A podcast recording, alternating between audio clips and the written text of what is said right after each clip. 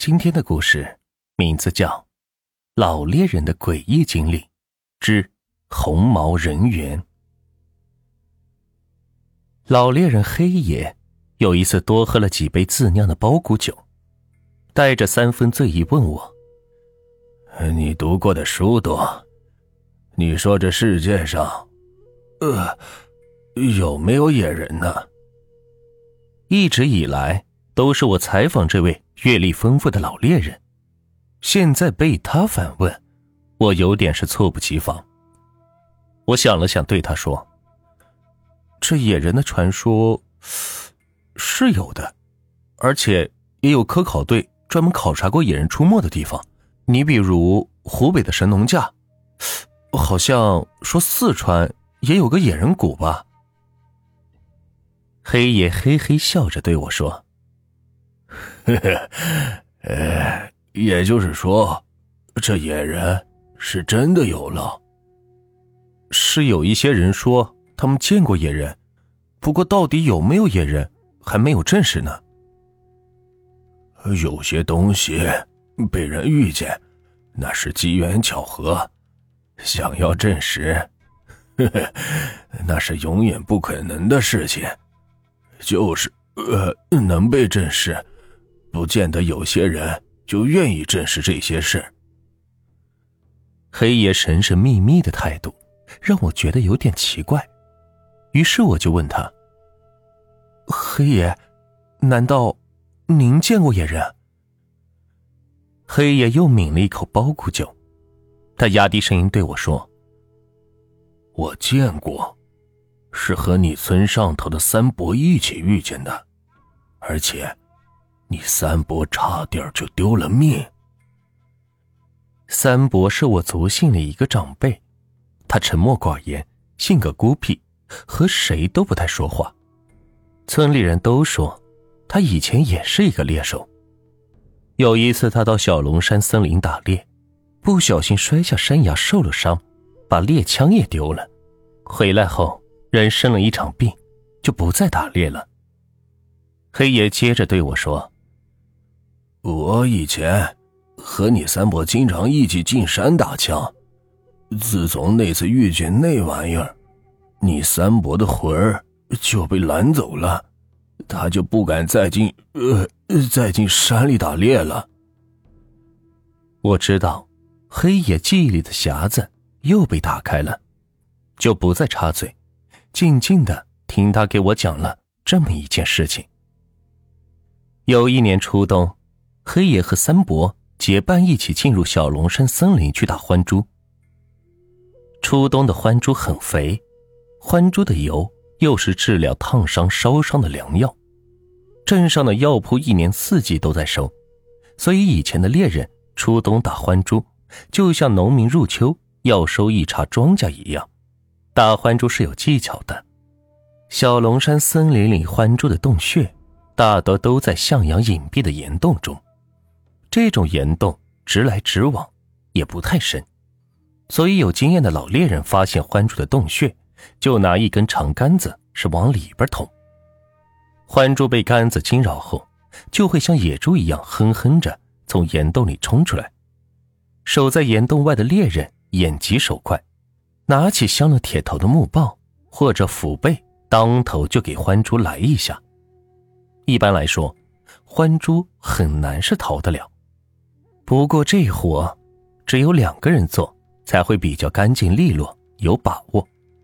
一个人拿了杆子，就拿不了棒子。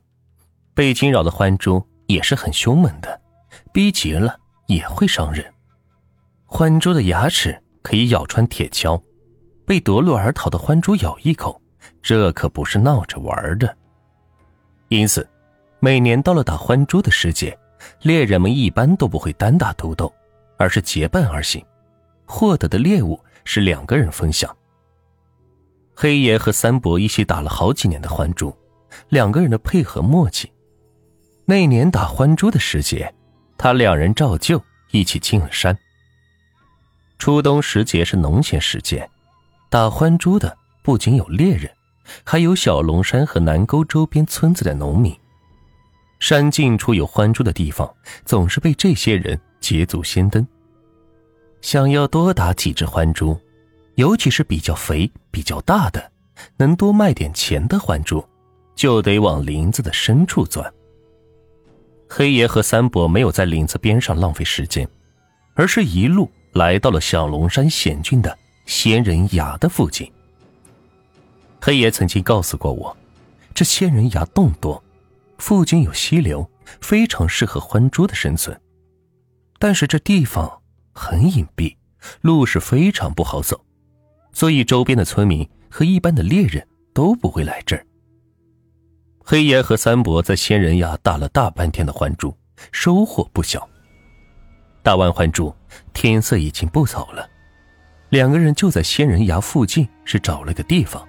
用树枝和茅草搭了个简易的帐篷，把猎物是放在了脚边，猎枪是枕在了头下。这也是累了一天了，昏昏沉沉的就睡了过去了。黑爷和三伯两个人都是老猎人，肯定知道在山里过夜非常危险。他们搭帐篷的这个地方，是一个不高不低的断崖顶上，这断崖的三面都是断壁。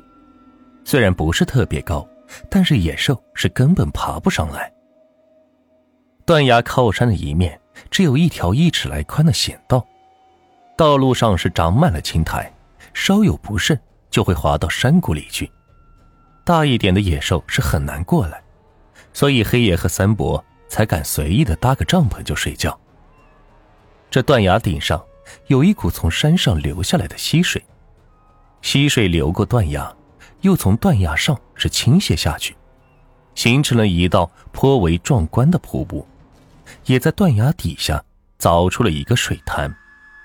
黑爷和三伯每年打完獾猪，都会在这溪水边处理猎物。他们将猎物的内脏抛弃，将獾油、獾肉分割好，第二天再背出山去。山路不好走，路途又远，你要是背几头完整的獾猪出去。人就累瘫了，而且也没有那个必要，所以当天黑爷和三伯脚下放的其实是一堆欢肉和欢油。黑爷比较警觉，睡眠浅，前半夜是醒来了好几次，见没有什么异样，后半夜也就放心睡了。到了天蒙蒙亮的时候，黑爷突然感觉到有个什么东西在拖动他。和三伯脚下的欢肉，黑爷一下子就惊醒了，他伸出手摸出猎枪，然后使劲用胳膊肘是撞了一下睡在旁边的三伯。三伯醒来过后，迷迷糊糊的问了一句：“黑爷，呃，怎么了？”这话一出，帐篷外拖动欢肉的东西明显是吃了一惊，猛的一下就将黑爷和三伯脚下的欢肉是拖出了帐篷。黑爷对三伯说：“有野兽偷欢肉，快拿枪！”两个人先后拿着猎枪，起身就追出了帐篷。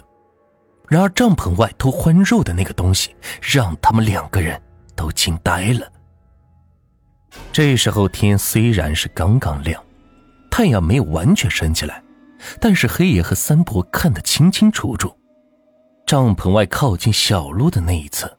直立的站着一个全身红毛、似猴非猴、似人非人的怪物。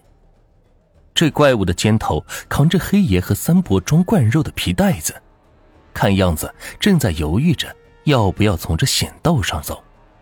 三伯反应快，一下子就举起猎枪，是瞄准了那怪物。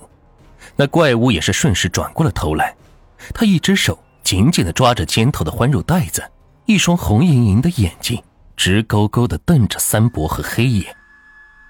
黑爷告诉我，他当时就觉得这双眼睛不是一般的野兽能有的眼睛。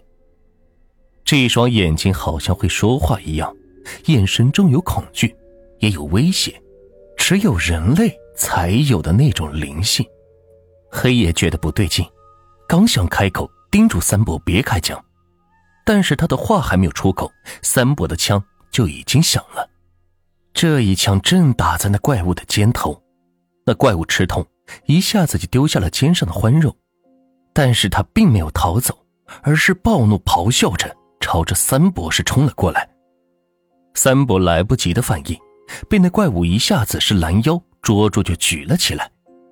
黑爷虽然见过不少大阵仗，但是这时候也是完全乱了阵脚。他想开枪，又怕伤了三伯；想逃，却又觉得是无路可逃。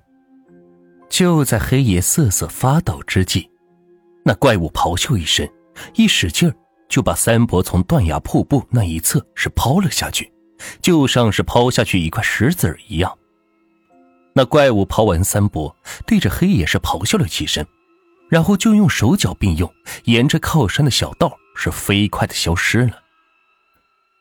黑爷是愣了一会儿，突然就回过神来，他丢下猎枪，发疯一般的就绕着小路朝着断崖下跑去。他要救三伯呀，三伯和他一起进山的，要是三伯有个三长两短，他回去之后怎么向三伯的家里人交代呢？黑爷自己的安危都顾不得，他跌跌撞撞的来到断崖下，从瀑布下的水潭边上是找到了三伯。谢天谢地，三伯虽然浑身是血，但是还有一口气儿在。原来，三伯被那怪物是抛到了瀑布下的水潭中，然后被流水是冲到了岸边。黑爷那次什么猎物都没要，给三伯简单处理了伤口后，他就背着三伯朝着山外艰难的走去。他俩很幸运，走出仙人崖不远。就在林子里遇上了另一对猎人，三伯这才算是得了救。三伯回家后，在床上躺了是足足半年时间，伤好后他就不再进山打猎了。黑爷曾经把自己和三伯遇见的东西给当时大队的干部汇报过，他解释了三伯受伤的原因，并提出想带着一些人进山去把这怪物捉出来，给三伯报仇。大队的干部核实后，好像也给县里是打过报告，但是这之后，并没有人说要把黑爷和三伯遇见的怪物是什么给弄清楚。相反，黑爷和三伯都莫名其妙的被县里的几个神秘干部是约谈过一次，要求他们不再胡说。黑爷说，他现在老了，社会也开放了，他不怕被处理，所以这事情。他也不打算憋在肚子里了。有人知道这回事，对他来说是件好事，因为这些年村里总有人传播三伯受伤是因为黑爷抢猎物这样的谣言。三伯不在意，也不澄清，但是黑爷不愿意别人总是这么说。黑爷告诉我，他和三伯的关系以前好得很，现在也是好得很。三伯虽然有些孤僻，但还是会常常的来找他喝些酒。